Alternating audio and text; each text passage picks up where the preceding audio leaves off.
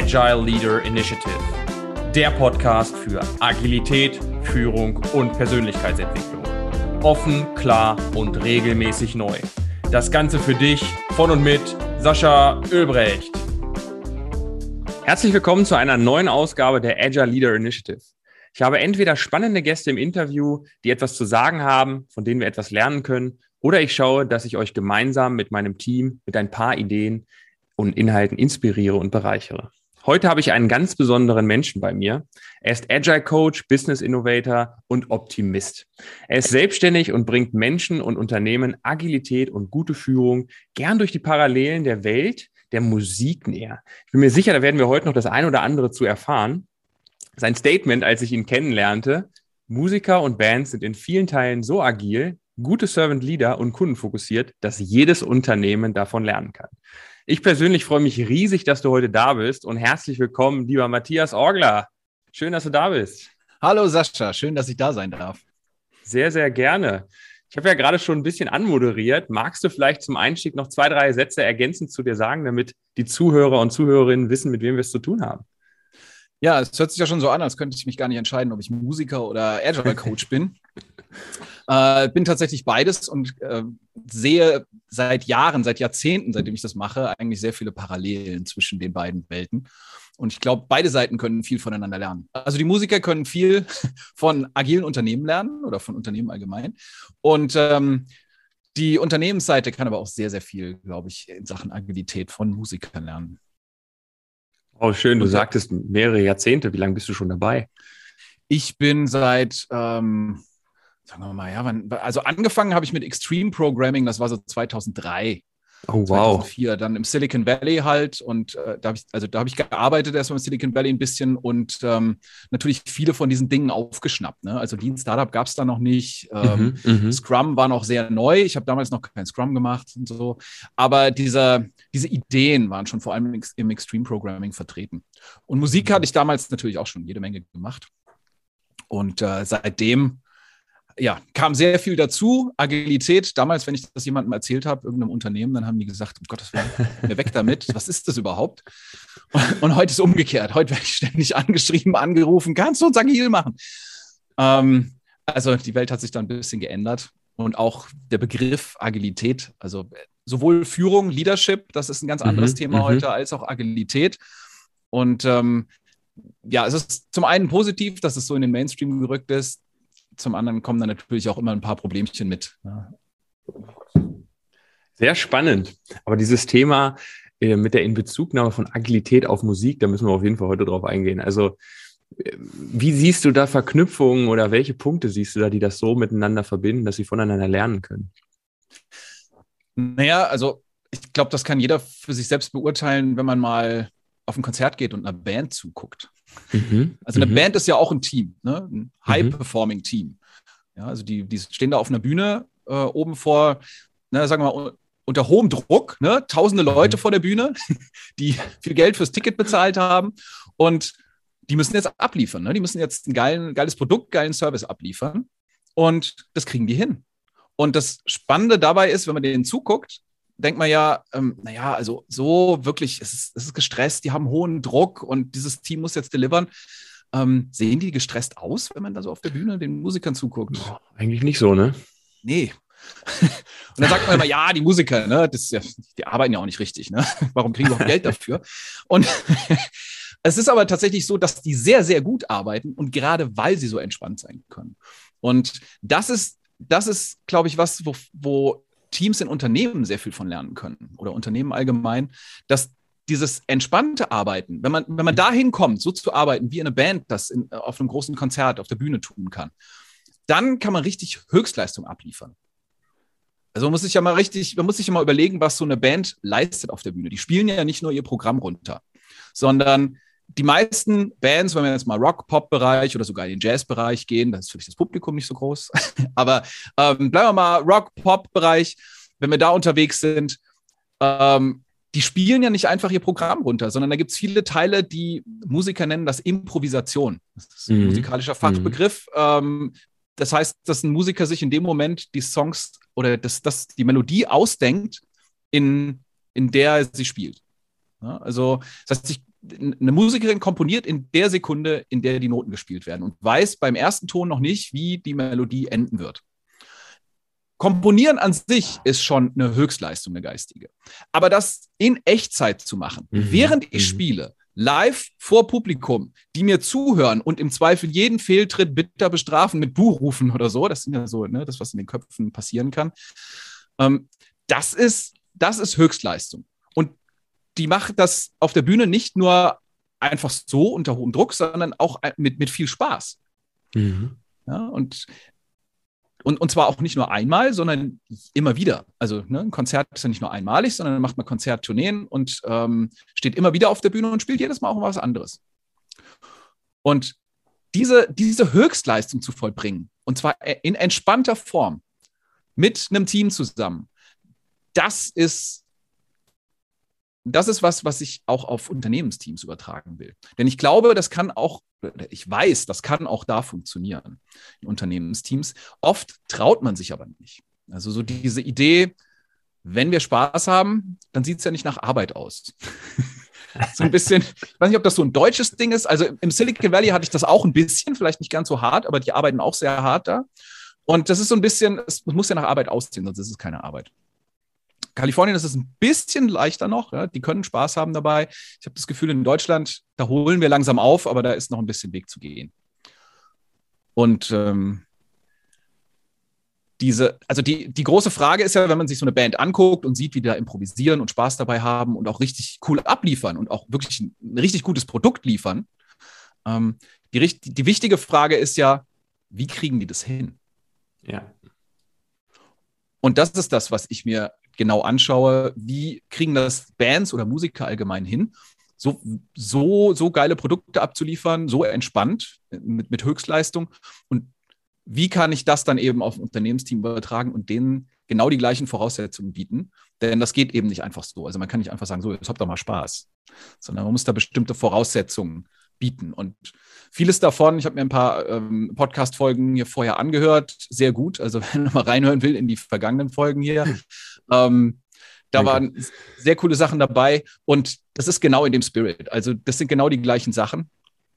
Ähm, und das Schwierige, was ich sehe in, ähm, in vielen Coaching-Situationen in Unternehmen, ist, dass die Menschen ertrinken in diesen Buzzwords, Frameworks, in diesem Fachjargon. Ja, also da, da heißt es dann, ja, kannst du denn, weißt du denn genau, was die Rolle Product Owner ausmacht? Äh, kannst du deinen Backlog managen? Ähm, hast du dein PI-Planning im Griff oder sonst irgendwas? Was auch immer man da irgendwie macht. Und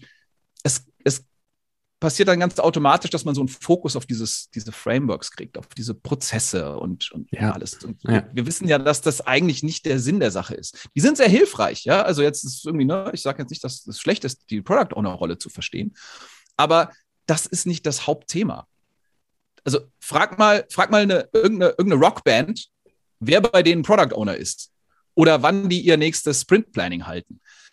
Die werden ganz seltsam gucken, Zweifel lachen oder einfach irgendwie sagen, hat ja nicht alle. Also die, die kennen die Begriffe nicht, sind aber trotzdem sehr agil. Und das ist mir eine ganz wichtige Message. Also man kann agil sein, ohne diese ganzen Buzzwords zu verstehen oder zu kennen. Ich will die nicht diskreditieren, die sind sehr, sehr hilfreich als Werkzeuge. Aber viel wichtiger ist, ist ja, dass Agilität, das kriegt man immer wieder gesagt, so eine Einstellungssache ist, ein mhm. Mindset. Mhm. Ich kriege nur immer mit, oder ich kriege oft mit, dass Mindset so ein bisschen so ein leerer Begriff ist. Der wird so reingeschmissen und dann wird mal drüber geredet und es wird mal das agile Manifest aufgemacht und mal durchgelesen und das hat aber dann nicht viel mit der Praxis zu tun. Ähm, und da, glaube ich, ist es sehr wichtig zu, zu verstehen, dass es so eine Einstellungssache ist oder ein, ein, ein Blick auf die Welt, würde ich sagen, so ein, ein Menschenbild auch. Also wie sehe ich andere Menschen? Ja. Ja, ist schön, wie du das beschreibst. Also sprichst du mir viel aus der Seele. Ähm, vor allem, wenn du sagst Menschenbild. Ich habe für mich immer die, wenn ich Agilität beschreibe, habe ich zuerst immer den Punkt, das ist für mich äh, eine innere Haltung, die jeder in sich tragen darf, unabhängig von welcher Methode auch verwendet wird, welche Praktiken verwendet werden. Und dann bin ich halt in der Lage, mit Veränderungen, die auf mich einprasseln, die ich dann vielleicht auch als Chance betrachten kann, mit den verschiedenen Werkzeugen, die ich habe in meiner Toolbox. Und da zähle ich jetzt mal so ein Framework dazu, da zähle ich jetzt mal ganz einfache Praktiken im Team dazu, dann individuell zu schauen, welche kann ich jetzt nutzen, welche bringen mir jetzt in diesem Moment auch wirklich was, um Agilität auch lebbar und erlebbar zu machen. Ne, und nicht diese Methode zum Selbstzweck einzuführen und zu sagen, ja gut, hier Projekt am besten noch. Ne? Über ein Jahr haben wir das und das gemacht, Stempel drauf, wir sind jetzt agil. Aber mit den Menschen an der Entwicklung zu arbeiten und tatsächlich auch die Gedanken und die Perspektiven dahinter zu verstehen, da, da hapert sehr häufig. Deswegen setze ich da auch mit meinem Team insbesondere an und äh, stoße in Unternehmen, gerade in größeren Unternehmen, häufig dann an die, an die Grenzen, wo es dann heißt, ja, aber wir hatten ja einen Berater im Haus, der hat uns ja gesagt, wir sollen jetzt äh, Safe Framework machen oder was auch immer. Ja, okay, ist okay. Passt das denn für euch? Können wir ja mal genau analysieren. Wie steht ihr dazu? Wie steht ihr grundsätzlich zur Agilität? Was versteht ihr darunter? Und wenn dann nur mit, wie du sagst, Fachbegriffen um sich geworfen wird, die erstmal ein Glossar brauchen, damit jeder normale Mensch versteht, was da überhaupt passiert, dann weiß ich schon von Anfang an, dass wir das Ganze nochmal neu aufrollen dürfen, bevor da überhaupt letzten Endes das Ergebnis bei rauskommt, was wir uns erhoffen. Interessante, interessante Perspektive und finde ich schön, dass du das genauso siehst. Ja. Ja, das hat mich auch begeistert jetzt hier beim, beim Podcast. Wie gesagt, die, ähm, alles, was ich bisher schon gehört habe in den, in den vergangenen Folgen, das ist genau dieser Spirit, ähm, von dem ich zu wenig sehe in der Praxis tatsächlich. Denn wie du sagst, auch ich laufe dann bei Unternehmen ähm, immer wieder ja, so gegen Wände oder, oder es ist erstmal, es ist ja nicht immer ein Widerstand, sondern es ist so ein ähm, Fokus einfach auf diese, diese Frameworks. Es ist so diese mhm. Idee, dass wenn ich jetzt das Framework perfekt durchexerziere, alle Rollen besetzt habe und alles gemacht habe, dass das dann 80 Prozent des Weges zur Agilität sind. Und in der Realität sind diese Frameworks vielleicht 10 bis 20 Prozent. Das sind wertvolle ja. Tools, aber das Menschenbild, also für mich ist das Menschenbild zentral. Wie sehe ich andere Menschen? Gehe ich prinzipiell davon aus, dass andere Menschen, ähm, ja, dass sie was schaffen wollen, dass sie, ja. dass sie was Gutes bewirken wollen, dass, ihre, ihre, dass sie gute Absichten haben? Oder gehe ich erstmal prinzipiell davon aus, dass Menschen eher, ja, sagen wir mal, nur so hoch springen, wie sie müssen, so ja. arbeitsverweigernd sind ähm, und dass sie, dass sie vielleicht sogar böse Absichten haben oder irgendwas ähm, kaputt machen wollen. Also das, dann sehe ich einen Fehler von einer Person auch ganz anders. Wenn eine Person einen Fehler macht, dann denke ich, ah ja, die hatte entweder böse Absichten oder war zu doof oder ist nicht geeignet für den Job oder sonst irgendwas. Während wenn ich ein anderes Menschenbild habe, dann sehe ich einen Fehler als etwas, diese Person hat ihr Bestes versucht und die, die Umstände waren nicht genau. geeignet dafür und daran kann ich arbeiten. Und ähm, ja, und da, also man kann, Fehler ist überhaupt ein tolles Thema. Ich weiß, du hast auch schon über, über Fehlerkultur einiges erzählt. Und ähm, ja, ähm, Du hast auch in einem, in einem vergangenen Podcast äh, mal ein Zitat erwähnt, so ein Miles Davis-Zitat, was ich gerne loslasse. Äh, ich will es hier mal wiederholen. Ähm, also, das ist ein Zitat über, über Fehlerkultur mhm. und ähm, wie man mit Fehlern umgeht. Und Miles Davis hat mal gesagt: Es ist nicht die Note, die du spielst, die falsch ist. Es ist die Note, die du danach spielst, die es richtig oder falsch macht. Ja. Also Miles Davis, großer Jazz-Trompeter, auch kommerziell sehr erfolgreich. Ne? Also dem kann man das schon auch abnehmen, auch fürs Business. Und ähm, was ich oft höre, ist bei diesen Sachen, dass, dass es dann heißt, ja, ist ja wunderbar, so eine Fehlerkultur in der Musik, aber es ist halt Musik, ne? Es ist halt kein Business. Und ähm, das ist, glaube ich, zu kurz gegriffen. Ich glaube, man kann da sehr viel lernen. Und dieses, dieses Thema ähm, angstfreie Räume, Fehlerkultur schaffen, zu sagen, du darfst Fehler machen, ist ein wichtiger Punkt, warum zum Beispiel so eine Musikerin auf der Bühne einfach improvisieren kann. Also ein Stück komponieren kann in dem Moment, in dem sie es spielt, vor Publikum, weil die keine Angst haben muss, Fehler zu machen. Und paradoxerweise ist das ja, wenn ich keine Angst vor Fehlern habe, mache ich auch weniger Fehler. Richtig. Und der Fokus ich, auch anders. Genau. Und wenn ich dann Fehler mache, dann behandle ich diese Fehler anders. Das ist auch wertvoll, was man von Musikern lernen kann. Weil was Miles Davis sehr begriffen hat, aber viele andere Musiker auch, ist, ein Fehler ist erst dann ein Fehler, wenn ich ihn als Fehler bezeichne. Das ist so ein bisschen, es hat fast so ein bisschen was ähm, ähm, Esoterisches irgendwie. Ne? Also die Welt ist nur gut und böse, wenn du sie in gut und böse einteilst. Ne? Aber da ist was sehr Wahres dran für die Einstellung. Also wenn ein Musiker einen falschen Ton spielt, einen, einen falschen Ton in dem Sinne, dass er schief klingt, ähm, dann gibt es mehrere Möglichkeiten, damit umzugehen. Also ich, ich sehe immer drei Möglichkeiten, die so, die, die, man auch im Unternehmen hat, mit Fehlern umzugehen. So die erste Möglichkeit, die wir wahrscheinlich alle ähm, ähm, nicht so gut heißen, ist die, dass ich sage, ah, Fehler gemacht, du, wenn du das noch einmal machst, dann fliegst du oder dann wirst du nicht befördert oder dann ähm, kriegst du keinen Bonus oder sonst. Erreichst dein Ziel nicht, genau. Richtig. Also das führt ja nur dazu, dass ich beim nächsten Mal lieber nur noch die sicheren Töne spiele und nicht mehr, nicht mehr experimentiere. Dadurch werde ich nur noch mittelmäßig, ich kann nicht mehr Höchstleistung bringen, nicht mehr innovativ sein. Das wollen wir alle nicht. Das, ich glaube, das haben wir auch alle begriffen. Das ist trotzdem noch schwer, das in Unternehmen durchzukriegen manchmal. Aber begriffen haben wir das, glaube ich, größtenteils. Die zweite Stufe mit Fehlern umzugehen ist die, dass ich höre, ah, falsche Note gespielt, aber nicht schlimm. Das passiert halt beim Experimentieren. Das ist gut. Ich lobe dich dafür, dass du die falsche Note gespielt hast. Du kannst einfach, Musiker wissen zum Beispiel, direkt neben jeder falschen Note, einfach direkt daneben der Ton, ist immer ein richtiger Ton. Das ist total spannend in der Musik. Je falscher der Ton, desto besser, leichter ist es, einen Ton daneben zu spielen und dann ist er wieder richtig. Hm, Unheimlich okay. befreiend, weil ich dann Fehler machen kann. Ich habe so ein Sicherheitsnetz. Und ähm, das ist halt, wenn ich mein, mein, ähm, meinem Team oder meinen Mitarbeitern sage, hey, macht Fehler, das gehört dazu, es ist nicht schlimm, wir kriegen das wieder hin. Hauptsache, ihr versucht es weiter und seid weiter kreativ und innovativ. Habt keine Angst. Und dann gibt es noch die dritte Stufe, mit Fehlern umzugehen. Und das ist so die Königsdisziplin, die ein, ein Miles Davis auch an den Tag legt. Ähm, das ist die, einen Fehler gar nicht als Fehler zu sehen. Wirklich zu sagen, ein Fehler das, was, was wir bisher als Fehler bezeichnet haben, ist einfach nur ein interessantes Ereignis, ganz neutral, wie andere Ereignisse auch, die wir vielleicht nicht als Fehler bezeichnen würden. Und unsere Aufgabe ist es, darauf adäquat zu reagieren, die richtige Note danach zu spielen. Und wenn ich das hinkriege, dann, ähm, dann kann ich Fehler in Chancen umdrehen. Und ähm, ja, da gibt es gibt's ja, das ist ja auch ein großes Thema. Aber da wird dieser Satz mit der falschen Note, die eben nicht falsch ist, sondern die Note, die man danach spielt, die macht die Note richtig oder falsch, lässt sich dann auch aufs Business übertragen.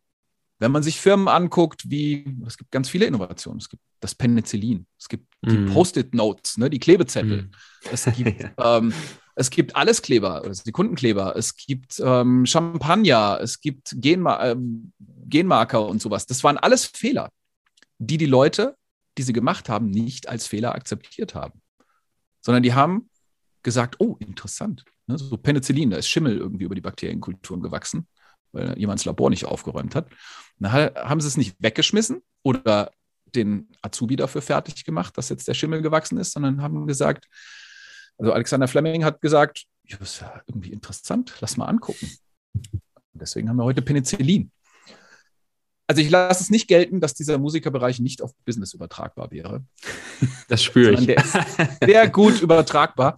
Und das ist nur ein kleines Thema, angstfreie Räume und Fehlerkultur, die ganz wichtig sind. Und das Schöne ist, dass Musiker uns das eben zeigen, wie ich das übertragen kann, ohne, ohne diese ganzen Buzzwords zu benutzen. Ja, Wahnsinn.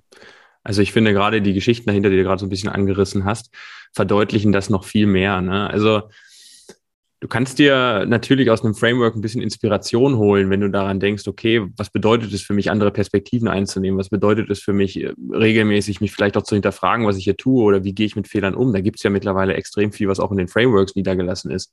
Aber dieses Best-Practice-Gedanke, der ja häufig äh, dann auch vor Ort irgendwie in den Köpfen schon eingepflanzt ist, und zu sagen, ja, aber wir haben doch bei dem Unternehmen gesehen, die nutzen das so und so, dann können wir das ja genauso bei uns auch machen, um das gleiche Ergebnis zu erzielen. Genau. Sehr schwierig, wenn ich davon ausgehe, niemand davon hat überhaupt sich mal gefragt, was individuell für die aktuelle Situation notwendig ist und vor allen Dingen auch, wie die Menschen, die gerade mit mir hier zusammenarbeiten, denken, handeln, entscheiden, in, in, in welcher, in, welchem System sie gerade arbeiten. Ne? Du hast vorhin angerissen, ne? allein so ein Bonussystem hindert ja schon ganz oft Entscheidungen, Experimente wegen persönlicher Ängste dahinter, sei es Vergütung oder Beförderung, die dann nicht zugelassen wird. Und da an dem Punkt anzufangen, ist es am schwierigsten, gerade wenn du mit, mit größeren Konzernen zusammenarbeitest, die ja schon Jahrzehnte oder Jahrhunderte äh, vom, vermutlich mit den gleichen Systemen arbeiten und jetzt auf einmal sich in einer Welt vorfinden, wo das eben eigentlich nicht mehr funktioniert, sie dann aber ihre eigenen Positionen, seien die jetzt machtgetrieben, seien die entscheidungsgetrieben, einfach vermeintlich weggeben müssen, mhm. um letzten Endes die Ergebnisse zu erzielen. Hast du da auch tagtäglich genau diese Konfrontation mit Unternehmen, wenn du mit denen arbeitest? Absolut, ich erkenne das wieder. Also es ist dieses Menschenbild wirklich, dieses alte Menschenbild aus der Industri Industrialisierung noch, ja, ne? ähm, dass wir, ähm, ja, du sagst ja auch, ne, also wenn ich Menschen als Ressource bezeichne, wie eine Maschine, ähm, ja. dann habe ich schon ein, ein, ein komisches Menschenbild. Und das, was mir auffällt, ist, dass es natürlich die Menschen heute oft schon ein anderes Bild haben, aber die Unternehmensorganisation, das System an sich, in das ist noch dieses alte Bild eingebacken. Gerade bei genau. Konzernen, die schon, die schon lange ähm, bestehen, da ist oft so ein altes Denken eingebacken ins System, selbst wenn das Management oder die Menschen im Unternehmen gar nicht mehr so denken.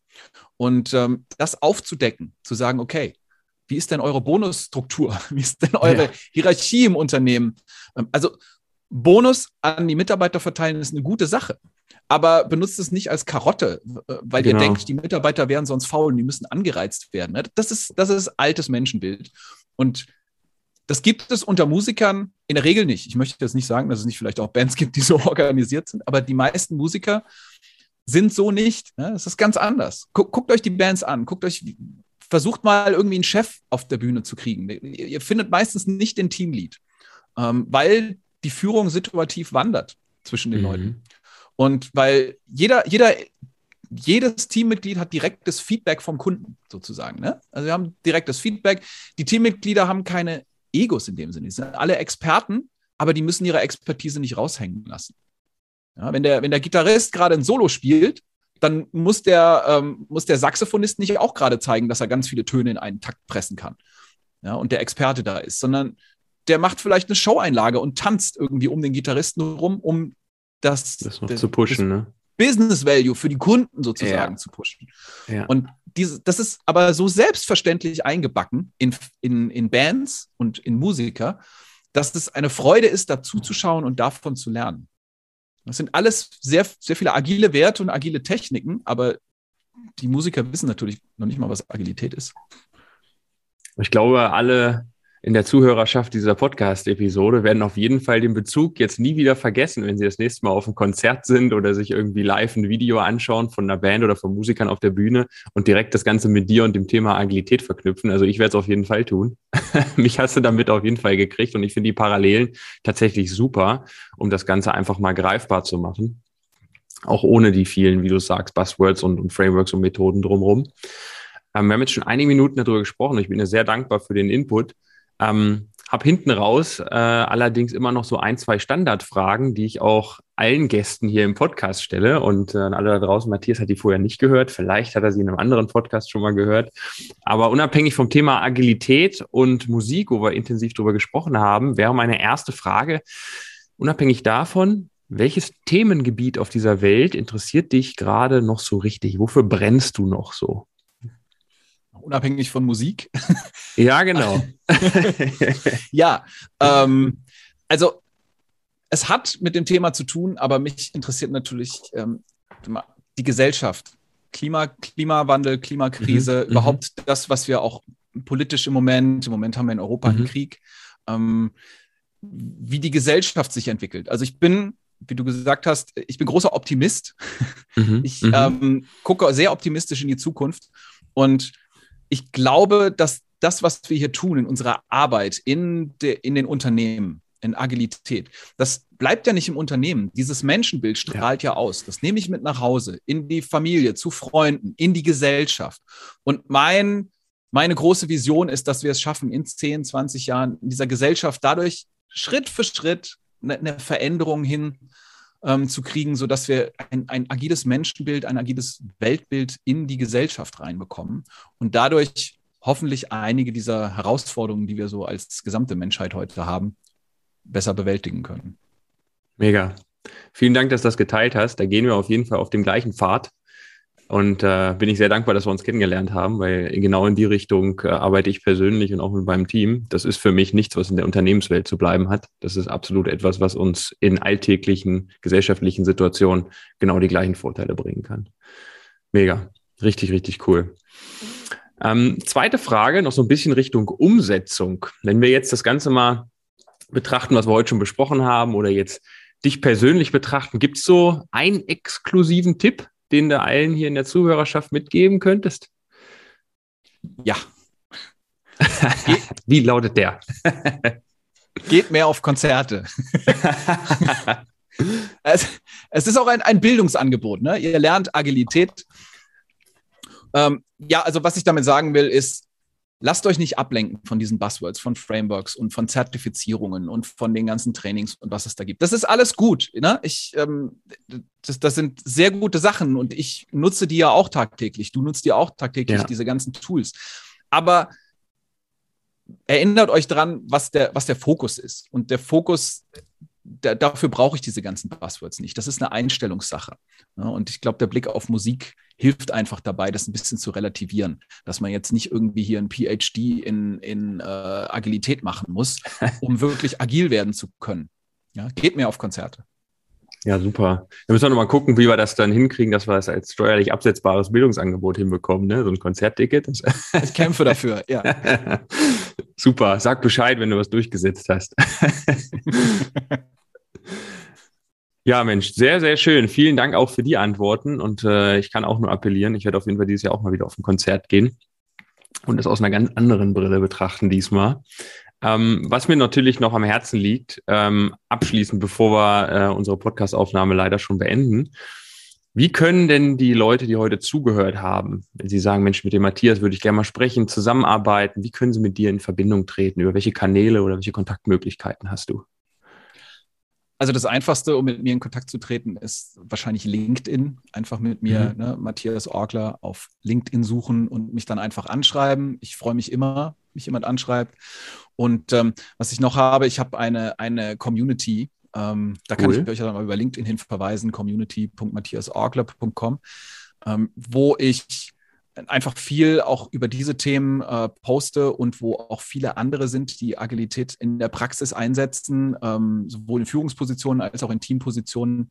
Das heißt, das ist eine Möglichkeit zum Austausch, ist eine Möglichkeit, ähm, um, ja, also man ist ja oft sowohl in der Führungsposition als auch ähm, als Agile Coach oder so, ist man oft allein. Also man, man braucht irgendwie noch ja, ja. jemand, mit dem man sich austauschen kann. Und da gibt es eben die Möglichkeit, weil da viele andere in ähnlichen Situationen sind. Also ähm, genau, kommt, kommt in diese Community, da freue ich mich und ihr könnt mich aber kontaktieren jederzeit über LinkedIn. Ja, super. Matthias, das packe ich auf jeden Fall noch in die Show Notes, damit auch alle direkt Zugriff haben zu deinem Profil und der Community. Dann kann ich eigentlich nur noch sagen, äh, vielen herzlichen Dank, Matthias, dir, dass du dabei warst, für deine Zeit, für deinen Input, den ganzen Mehrwert, den du hier äh, insbesondere in puncto Musik und Agilität mit uns geteilt hast. Super, hat mich richtig gefreut. Und äh, an alle da draußen, wenn es euch gefallen hat, liken, teilen, weitersagen. Also nicht nur in der Community von Matthias, sondern auch bei uns gerne einfach schauen, dass so viele Menschen wie möglich diese Podcast-Episode oder den gesamten Podcast hören können und alle davon profitieren können. Matthias, du hast das letzte Wort. Vielen Dank nochmal. Ich danke dir, Sascha. Es war ein Fest. Super, in diesem Sinne, bis bald. Dankeschön. Ciao. Das war die Agile Leader Initiative. Bis zur nächsten Folge ist es noch ein wenig hin. Besuche uns daher bis dahin gerne auf unseren Social Media Kanälen oder unter sascha-ölbrecht.com. Ein Besuch lohnt sich, versprochen. Bis dahin wünsche ich dir alles Gute.